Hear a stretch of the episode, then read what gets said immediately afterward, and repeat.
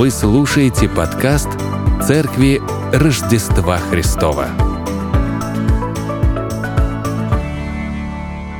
Итак и правда, сегодня мы зажгли третью свечу. И как вы помните, первая свеча, она называлась пророческой, и с этого, наверное, и стоит начать это воспоминание, что в свое время а, Бог касался людей, чтобы они преображались и несли Божью весть.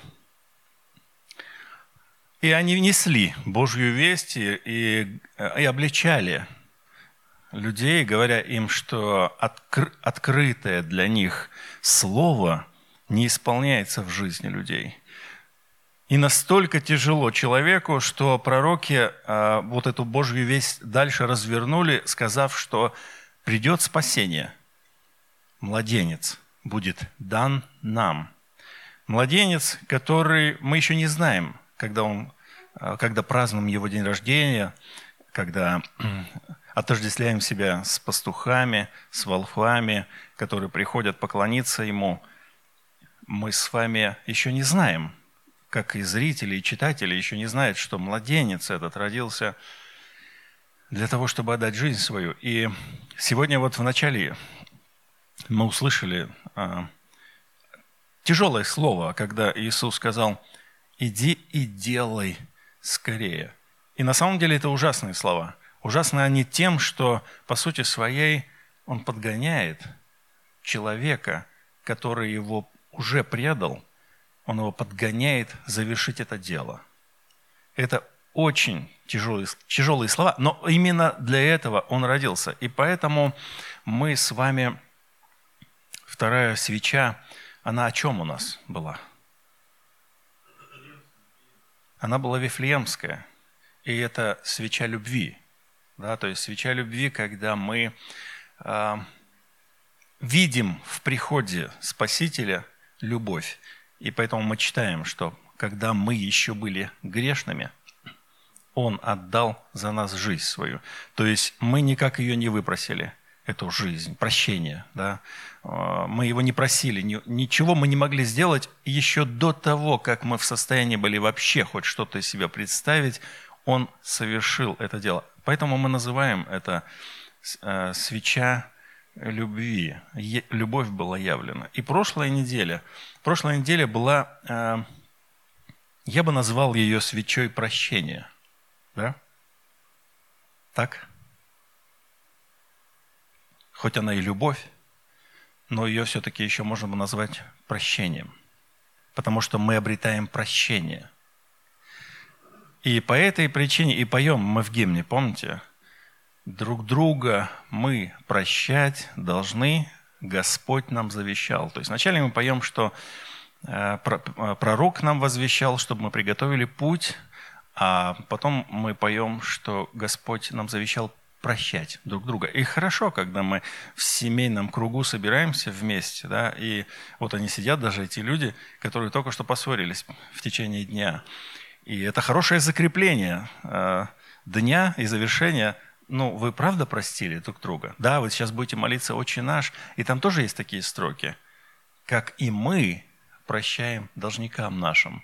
Я в начале недели, как вы помните, писал вам сообщение, которое, по сути, и являлось, наверное, основным посылом предыдущей недели. Речь шла о прощении. Я буду рад, если кто-то из вас совершил это прощение. И вы можете поднять руку, кто совершил прощение на этой неделе. Хотя бы одно – есть три человека святых и готовых приблизиться к, к ногам Господа. Остальным хочу сказать, прощайте. Потому что прощение – это прежде всего освобождение вашего сердца. Третья э, свеча и третья неделя нашей, нашей, нашего периода в ожидании Рождества, она называется пастушеской – иначе от сердца к сердцу. Я ее называю от сердца к сердцу. И означает она радость. Почему? Потому что встреча с Богом всегда меняет человека. Потому что божественное прикосновение преображает нас. Это ключевой момент сегодняшней проповеди. Я прошу запомнить это. Божественное прикосновение преображает нас. Меняется наше представление об окружающих нас вещах. Мы иначе оцениваем и самих себя. Мы как бы умираем для того, чтобы восстать снова и уже служить только одному нашему призванию от Господа. Возвращаясь к первой свече, я хочу э, напомнить о пророке. Да? Итак, мы читаем о преображении пророка Исаи. В год смерти царя Озии видел я Господа, сидящего на престоле высоком и провознесенном. И края рис его наполняли весь храм. Вокруг него стояли серафимы. У каждого из них по шести крыл. Двумя закрывал каждое лицо свое, и двумя закрывал ноги свои, и двумя летал. И взывали они друг другу и говорили, «Свят, свят, свят Господь Саваоф, вся земля полна славы Его». И поколебались верхи врат от глаза восклицающих – и дом наполнился курениями. И сказал я, горе мне, погиб я, ибо человек с нечистыми устами, и живу среди народа также с нечистыми устами. И глаза мои видели царя, Господа Саваофа. Тогда прилетел ко мне один из серафимов, и в руке у него горящий уголь, который он взял клещами с жертвенника – и коснулся уст моих и сказал, вот, это коснулось уст твоих, и беззаконие твое удалено от тебя, и грех твой очищен. И услышал я голос Господа, говорящего, кого мне послать? И кто пойдет для нас? И я сказал, вот я, пошли меня.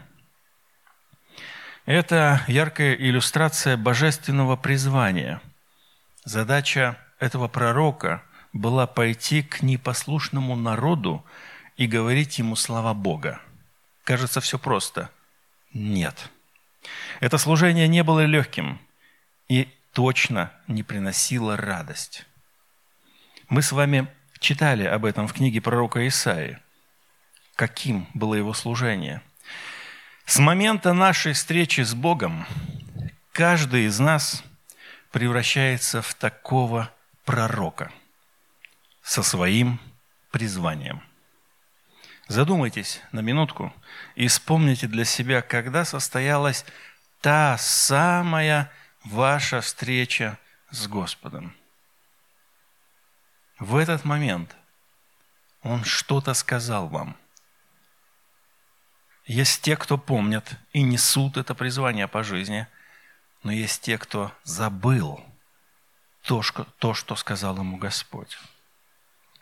Еще раз, с момента нашей встречи с Богом каждый из нас превращается в такого пророка со своим призванием. Мы с вами зажгли третью свечу Адвента, называемую свечой радости или пастушеской, потому что пастухи были первыми, кому была возвещена эта радость, и кто потом пошел с этой вестью о радости. Прочитаем этот отрывок. «В той стране были на поле пастухи, которые содержали ночную стражу у стада своего. Вдруг предстал им ангел Господень, и слава Господня осияла их, и убоялись страхом великим, и сказал им ангел, не бойтесь, я возвещаю вам великую радость, которая будет всем людям, ибо ныне родился вам в городе Давидовом Спаситель, который есть Христос, Господь. И вот вам знак, вы найдете младенца в пеленах, лежащего в яслях. И внезапно явилось с ангелом многочисленное воинство небесное, славящее Бога и взывающее «Слава Вышних Богу!» И на земле мир, в человеках благоволение. Когда ангелы отошли от них на небо, пастухи сказали друг другу, «Пойдем в Вифлеем и посмотрим, что там случилось, о чем возвестил нам Господь». И, поспешив, пришли и нашли Марию, Иосифа и младенца, лежащего в яслях. Увидев же, рассказали о том, что было возвещено им о младенце сем. И все слышавшие дивились. Дивились тому, что рассказывали им пастухи, а Мария сохраняла все слова сии, слагая в сердце своем. И возвратились пастухи, славя и хваля Бога за все то, что слышали и видели, как им сказано было. Что нам важно понять из этого повествования, ключевого повествования этой недели, даже назовем это так. Во-первых, пастухи также встретились с Богом. Им явился ангел.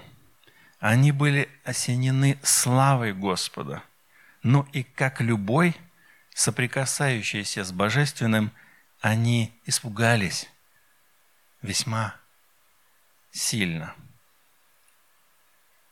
Не знаю, как вы, но мне всегда бы хотелось соприкоснуться с Божественным, но, по правде сказать, страшно. Но давайте представим себе, все, что мы с вами читаем, а встречу человека с Богом, оно внушает ужас – и трепет. А мы с вами привыкли к комфорту и спокойствию. Если вдруг что-то нас преобразит, назовем это так, мы, может быть, этого и не переживем. Пастухи, помимо того, что им была возвещена радость, потому что он говорит, смотрите, радость мы вам возвещаем. Помимо того, что они ее увидели, эту радость, Э, вернее, они, услышали они, они ее увидели. Они, им открылось окошечко в небеса. И они увидели вот этот хор небесных существ, которые прославляли Господа в этот момент и радовались тому, что запланированное, скрытое, вот оно реализуется. Они стали частью этого – когда мы с вами собираемся в святое собрание вместе, церковью, в этот момент происходит примерно то же самое. Если быть очень чувствительным к духовному, то ты можешь также почувствовать, что в этот момент в небесах отверстых славят – Господа эти творения, вместе со всеми теми творениями, которые на земле в этот миг прославляют Господа в этот день. Во всех часовых поясах в этот момент прославляется триединое Бога Отца, Сына и Духа Святого. Так вот, ангелы, вернее, вот эти вот пастухи, они оказались зрителями, которым сказали «радость, и они увидели эту радость. И вы же знаете, как дети, э, когда, я думаю, вы э, будете, кто-то из вас будет выходить на сцену, вы можете видеть, как зеркалятся э, то, что мы говорим здесь со сцены. Как дети отзеркаливают все, что делаем мы. Как зритель в целом отзеркаливает то, что происходит на сцене. И вот примерно так же произошло отзеркаливание вот этой радости, которую увидели пастухи на небесах. И третье. Пастухи пришли и рассказали. Они рассказали о том, что им было возвещено. А что им было возвещено? Прежде всего о том, что это великая радость всем людям. И вы знаете, в этом повествовании просматривается отсылка одной истории из Ветхого Завета – вы наверняка ее э, знаете, но, может быть, никогда об этом не думали, что отсыл такой существует, а он есть. В этом повествовании просматривается отсыл к истории о прокаженных, которые послужили благовестниками для Самарии. Это история из четвертой книги Царств, седьмая глава, повествующая о том, что сирийское войско пришло и окружило Самарию. И был страшный голод. Они были заперты в городе. Там и был, находился и пророк, который сказал, что завтра вы все будете кушать досыта. Но ему не поверили. И история продолжается тем, что она повествует о том, как, как освободились они. Давайте прочитаем. «Господь сделал то, что стану сирийскому послышался стук колесниц и ржание коней, шум войска большого. И сказали они друг другу, «Верно нанял против нас царь израильский, царей хитейских и египетских, чтобы пойти на нас». И встали, и побежали – сумерки, и оставили шатры свои, и коней своих, и ослов своих, весь стан, как он был, и побежали, спасая себя. Опять же, это страх. Они соприкоснулись с Божественным. Они пережили ужас, который не позволил им остаться на месте.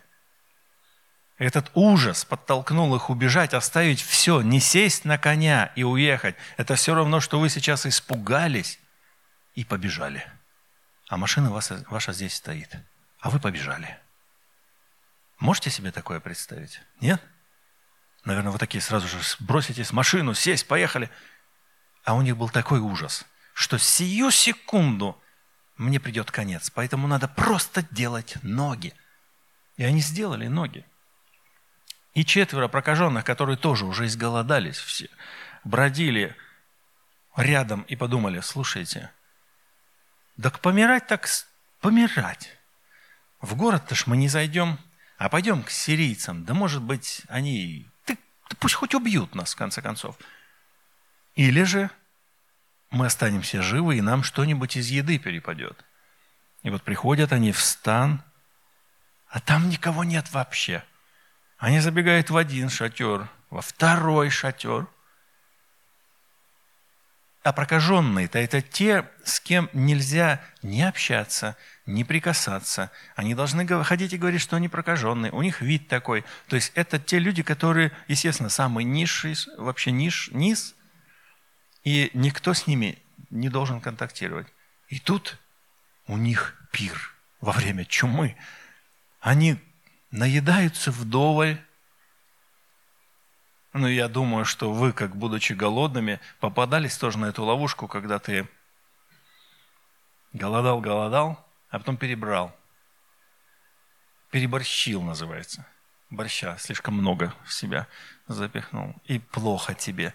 И вот, и вот да, и эти люди, они же наверняка, вы можете живо представить эту картинку, когда они просто запихивают все в себя. А, а, и мясо, и все, и хлеб, и молоком запивают – и что? Видят, золото есть. Серебро. Они такие, нормально. Что они делают? Они берут, уносят, прячут.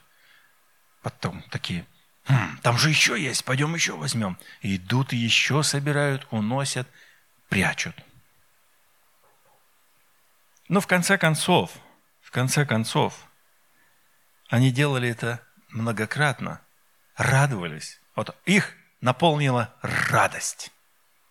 Но что они сделали с этой радостью? Это хорошая иллюстрация того, что они с ней сделали. Они присвоили ее и спрятали только для себя. Они знают, что голод в городе запертом настолько силен, что люди пьют то, что не положено пить и кушают то, что точно нельзя. И в этот момент к ним приходит осознание, что в этот момент, когда они радуются и прячут эту радость, город продолжает страдать. И вот они остановились, одумались и решили все-таки рассказать об этой радости всему народу. И вот таким образом они стали вестниками радости – радость, они понесли в город. И вот когда читаешь повествование о пастухах, они пошли и рассказывали. Их переисполнила радость. И они пошли делиться этой радостью. Когда мы встречаемся с Господом, то мы преображаемся. И сила преображения, и сила в этой встрече, которая совершается, это прощение.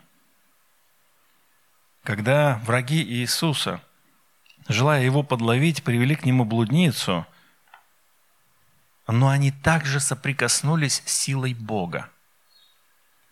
Учитель, эта женщина взята в прелюбодеянии – а Моисей в законе заповедал нам побивать таких камнями. Ты что скажешь? Но Иисус, наклонившись низко, писал перстом на земле, не обращая на них внимания.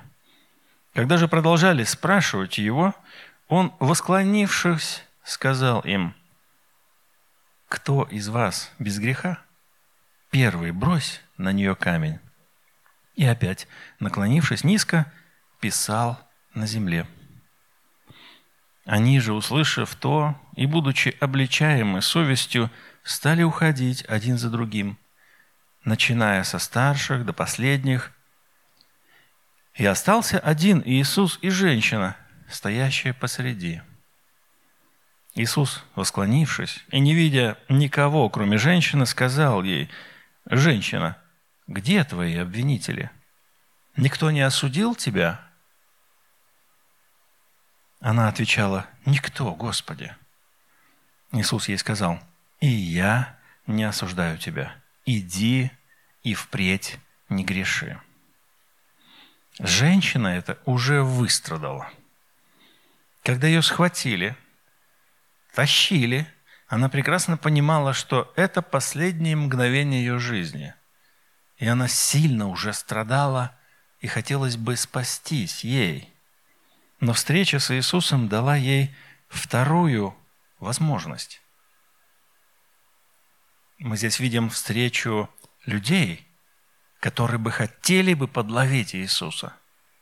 Но встреча с Иисусом преображает их – и они видят себя совсем уже иначе. И они видят себя такими, которые не могут первыми бросить камень, потому что и у них тоже не все в порядке с совестью. И у них есть грех. А женщина, обретая вот этот вот второй шанс, получает прощение. Она просила прощения? Нет – и это разрывает наши шаблоны, согласно которым, если человек согрешил, то он обязательно должен формально попросить прощения. Так, чтобы свидетели были и слова правильные. Господь, видя ее сердце, услышал ее и простил ее. И дал ей шанс. Встречаясь с Господом и переживая преображение, мы меняемся. Хочется рассказать еще об одной встрече с Иисусом. Она повествует о маленьком человеке, который в детстве много пострадал от своих друзей, так как он был меньше всех ростом. Есть ли здесь среди нас люди с маленьким ростом? Ну, нету. Нету таких, нету, да. А маленьких-то обычно и обижают сильно, и они потом компенсируют это чем-то. Да? То есть подъезжает большая машина, и выходит из нее маленький человечек, потому что он думает, что если он на большой машине, то и все на него по-другому будут смотреть. Так вот, Закей, очевидно, был в детстве и слабее, и меньше, и все его обижали. Но когда он вырос, то он это все компенсировал своим положением и властью. Он заключил сделку с завоевателями, и хоть он и был предателем, но отыгрывался на всем честном народе. Мы знаем, это мытарь Закхей. Как известно, у мытарей была власть собирать подати для Рима. А если проще эту идею а, выразить, то они покупали, а, не знаю что ли, патент какой-то, да, то есть а, им давалась местность, ну вот эта вот местность, где мы сейчас с вами живем. И вот я Закхей, которому нужно собрать с этой местности и отдать завоевателю 15 тысяч рублей. И у меня есть власть собрать деньги с вас. Я прихожу к вам и говорю, деньги давай. А ты такой спрашиваешь, а сколько? 15 тысяч. Как 15 тысяч? Это много, я не вывезу. Как хочешь, так справляйся. 15. А ты, я так понимаю, 50 тысяч. И так, а, а, а ты 75. Там 250. А Риму, завоевателю, я отдам только 15, а все остальное остается у меня. Вот такой был принцип у этих э, мытарей, как их называли. Да? То есть задача отдать сколько, но потом ты, ну, собрать ты можешь сколько угодно. Поэтому он, он, он очень хорошо жил, и все видели, что он был сказочно богат. Но богатство это состояло из того, что он отбирал у вот этих своих соседей, которые в свое время обижали его в школе. Поэтому ты обижал меня в школе. Тебе 350. Помилуй, мы с тобой сидели за одной партой. Будешь еще разговаривать. 400. И вот некто именем Закхей, начальник мытарей и человек богатый, искал видеть Иисуса, кто он, но не мог за народом, потому что был мал ростом. И забежав вперед, взлез на смоковницу, чтобы увидеть его, потому что ему надлежало проходить мимо ее. Иисус, когда пришел на это место, взглянув, увидел его и сказал, «Закхей, сходи скорее» ибо сегодня надо мне быть у тебя дома». И он поспешно сошел и принял его с радостью. И все, видя то, начали роптать и говорили, что он зашел к грешному человеку. Куда он пошел? Тому, кто с нас собирает все эти деньги и жизни нам не дает. Да он же предатель. И с предателями сообщается. Это не человек вовсе – Иисус.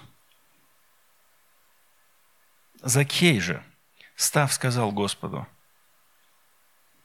Господи, половина имения моего я отдам нищим. И если кого чем обидел, и все такие, конечно, обидел, воздам в четверо. А он всех обидел, он каждого обидел. Очевидно. Недобрый человек – недобрый самарянин, который пошел и помог. Нет, он с каждого содрал в три дорого. С трудящихся дерут в три дорого. Иисус сказал ему, «Ныне пришло спасение дому сему, потому что и он сын Авраама. Ибо сын человеческий пришел взыскать и спасти погибшее». Закхей на самом деле уже созрел. Он уже давно был духовной жаждою томим. И жизнь его хоть и была в достатке, но больше напоминала ему пустыню, в которую он влачил свое существование в одиночестве. Явился ему Господь, и так же, как и той женщине, о которой мы сейчас только что читали, даровал второй шанс. И Закей принес достойный плод покаяния – он выражается в деле. Когда мы встречаемся с Господом, то мы преображаемся. И преображаясь, мы обретаем поручение. После того, как наш Господь воскрес и перед самым Его вознесением, Он дал преображенным своим ученикам задание – Это задание касается всякого человека, который имел встречу с Иисусом. Имел встречу с Иисусом. Это задание относится и к тебе. И прототипом этого задания было задание освобожденному от бесов мужчине. Помните, идти домой и рассказывать там, что сделал с ним Господь. Напомню, когда Иисус исцелил э, бесноватого, и тот упал и нормально уже разговаривает, говорит, я хочу с тобой пойти. Слушайте, а разве вы бы не хотели пойти с Иисусом? Ну вот он идет, вот он тебя исцелил. И он пошел дальше. И вы такие, а, да, хорошо, Иисус, пока. Нет.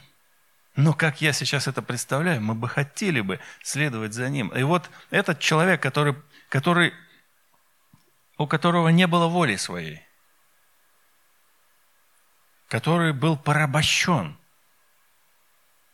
не было воли. То есть вы хотите пойти покушать, вы пойдете в магазин и выберете себе что-нибудь, что вы хотите – вы хотите поговорить с кем-то? Вы делаете волевое решение, подходите, знакомитесь, строите отношения, вступаете в брак.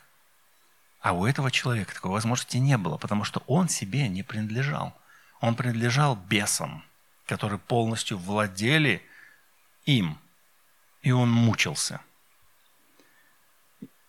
Так вот Иисус говорит ему, Возрасти, возвратись в дом твой и расскажи, что сотворил тебе Бог. Он пошел и проповедовал по всему городу, что сотворил ему Иисус.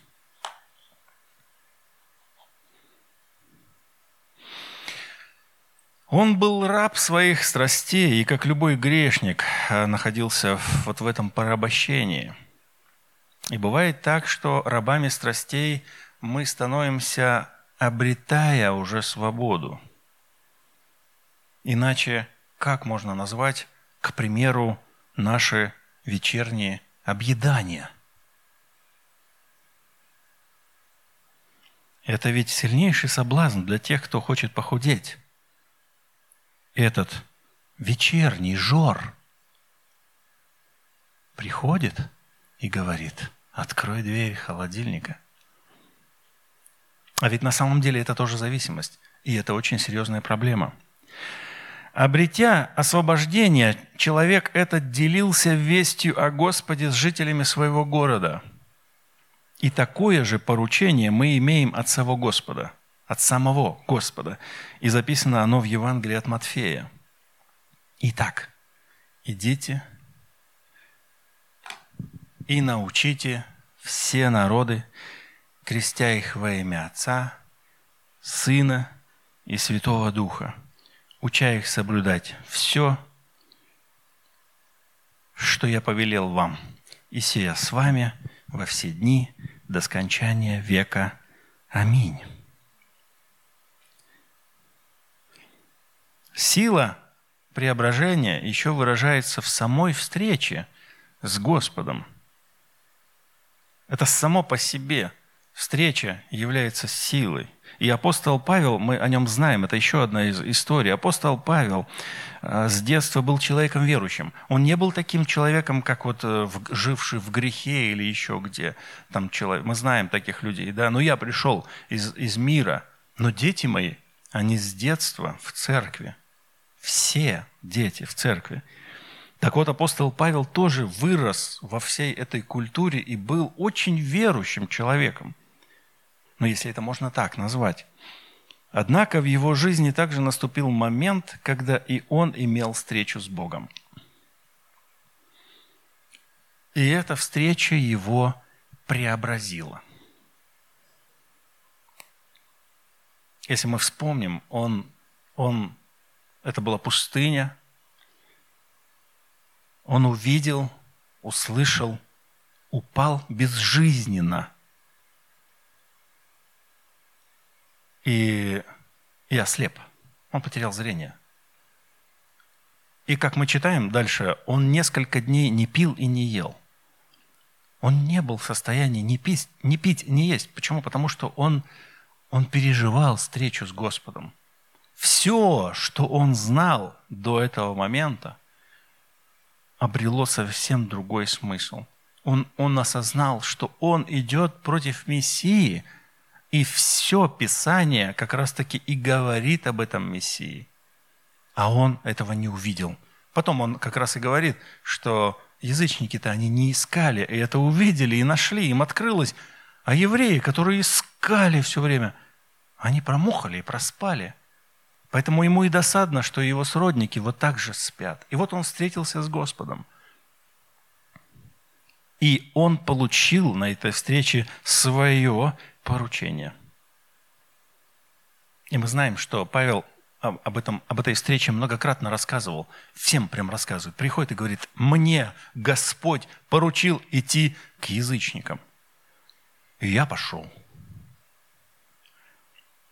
Собственно, это тоже э, вариация великого поручения, которое получили другие апостолы. И поэтому к своему поручению, к своей задаче он так относится – он пишет в Коринф следующие слова. «Ибо если я благовествую, то нечем мне хвалиться, потому что это необходимая обязанность моя, и горе мне, если не благовествую». Встреча с Господом преобразила его настолько, что он осмыслил и осознал во всей полноте и глубине – поручение для себя. Поэтому, если он не будет его исполнять, горе ему. Когда мы переживаем настоящую встречу с Господом, то все земное перестает для нас иметь значение. Если же мы больше думаем о земном и боимся оставить эту грешную землю, то мы еще не преобразились от Его Духа как должно. Если мы не находим времени на общение с нашим Спасителем, то мы еще не, не преображены. Речь идет о молитве, о времени, которое ты проводишь в молитве. Если мы отдаем приоритет земным благам, земным благам и удовольствиям, вопреки росту духовному, то мы еще не преображены. Если для тебя это нормально, совсем не обращать внимания на твое духовное состояние, духовный рост,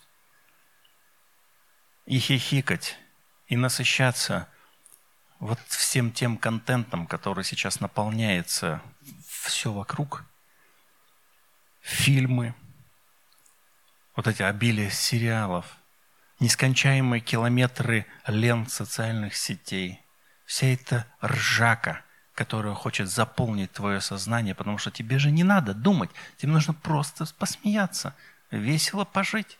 Ха-ха-ха. А как насчет духовной жизни?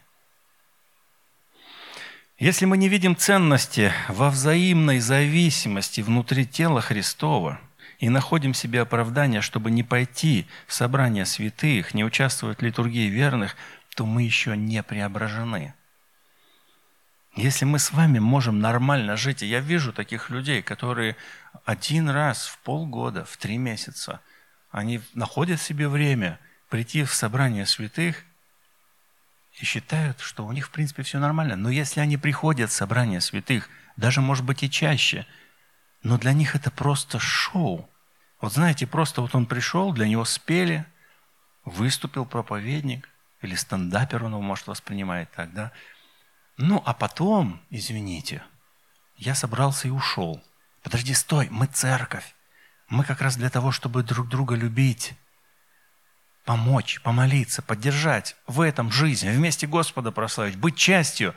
Нет, извините, это, это, это не для меня, нет недостаточно преобразился от Духа Святого. Продолжай путь освящения. Если мы еще не знаем, чем первостепенным необходимо заниматься здесь на земле, то мы еще не преображены. Когда мы переживаем настоящую встречу с Господом, то мы преображаемся – умираем для себя и обретаем смысл жизни исполняться волей Господа и нести Его благую весть от нашего преображенного сердца к сердцам, томящимся в темнице. И полное преображение великолепно было описано 200 лет назад нашим великим соотечественникам в стихах. И я прочитаю вам их. Духовной жаждою томим, в пустыне мрачной я волочился. И шестикрылый Серафим на перепутье мне явился. Перстами, легкими, как сон, моих зениц коснулся он.